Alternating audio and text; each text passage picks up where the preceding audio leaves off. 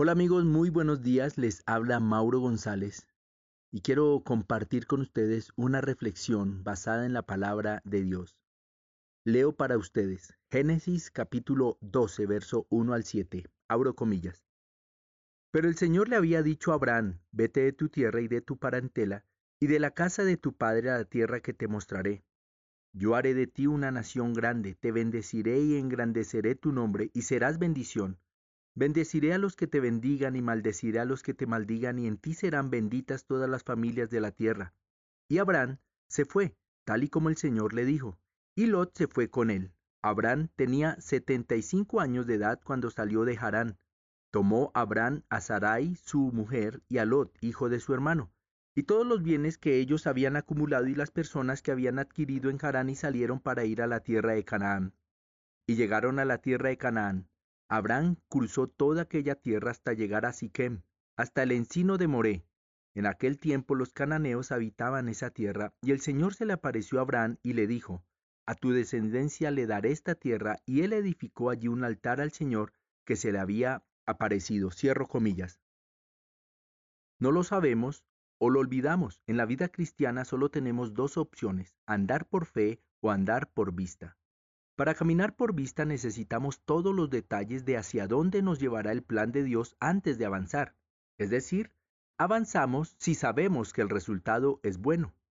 Caminar por fe requiere que confiemos en el Señor y en su voluntad, aunque desde nuestra perspectiva implique un riesgo. Dios desea que dependamos de Él, mientras confiamos en que nos guiará a cada paso que demos, hasta que lleguemos al destino que ha planificado para nuestra vida. Abraham fue un hombre que anduvo por fe. Fue escogido por el Señor para ser el receptor de maravillosas promesas y vino a ser el, padre del pueblo judío. Esta podía parecer una mala decisión, pues Abraham provenía de una sociedad pagana y quizá fue un adorador de ídolos.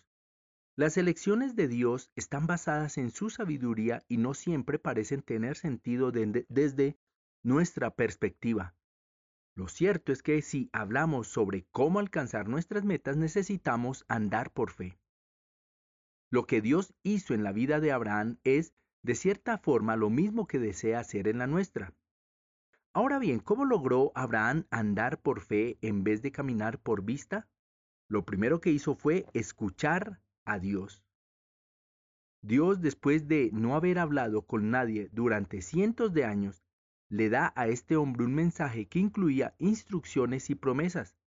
Algunas de ellas han de haber parecido imposibles a Abraham. Tal pareciera que Dios lo usaría para cambiar el mundo. A pesar de cuán difícil de creer fuera ese mensaje, Abraham escuchó. Nosotros también debemos aprender a escuchar al Señor si es que deseamos caminar con Él por fe. Dios nos habla internamente por medio de su Espíritu Santo y de su palabra, mientras nos guía en nuestro andar con Cristo. Lo siguiente que hizo Abraham fue confiar en Dios. Abraham, a pesar de que la orden de salir del hogar debe haber sido difícil de obedecer, pues el destino era incierto y las promesas pudieron haberle parecido poco creíbles.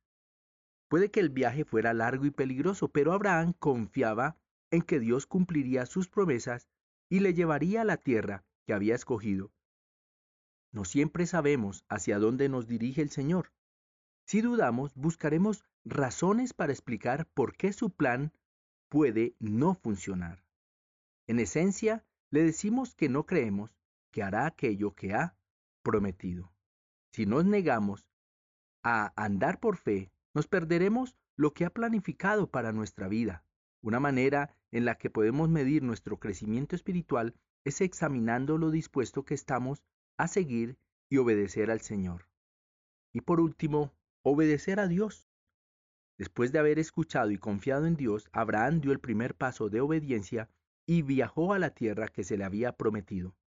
Es fácil seguir a Dios cuando todo nos parece razonable y no corremos ningún riesgo. Sin embargo, cuando nos guía por una dirección inesperada y no nos muestra el destino final, nuestras dudas pueden estorbarnos para que no obedezcamos. La obediencia es un tema crucial en la Biblia, pues es importante que hagamos lo que Dios nos ha pedido. La mayoría de lo que hoy vivimos es el resultado de nuestra obediencia o nuestra desobediencia. Si hemos confiado en el Señor y lo hemos seguido con fe, nos hemos convertido en quienes Él desea que seamos y su voluntad se ha cumplido en nuestra vida. Eso quiere decir que estamos alcanzando nuestras metas. De eso se trata. Al examinar tu vida, ¿sientes que eres más propenso a caminar por fe o por vista? ¿En qué fijas tu atención al caminar por vista? Si por el contrario caminas por fe, ¿en qué te enfocas? ¿Hubo alguna ocasión en la que has obedecido al Señor a pesar de no saber lo que sucedería? ¿Qué ocurrió al final? No olvides, nosotros debemos caminar por fe. Un abrazo, Dios te bendiga y que tengas una semana poderosa.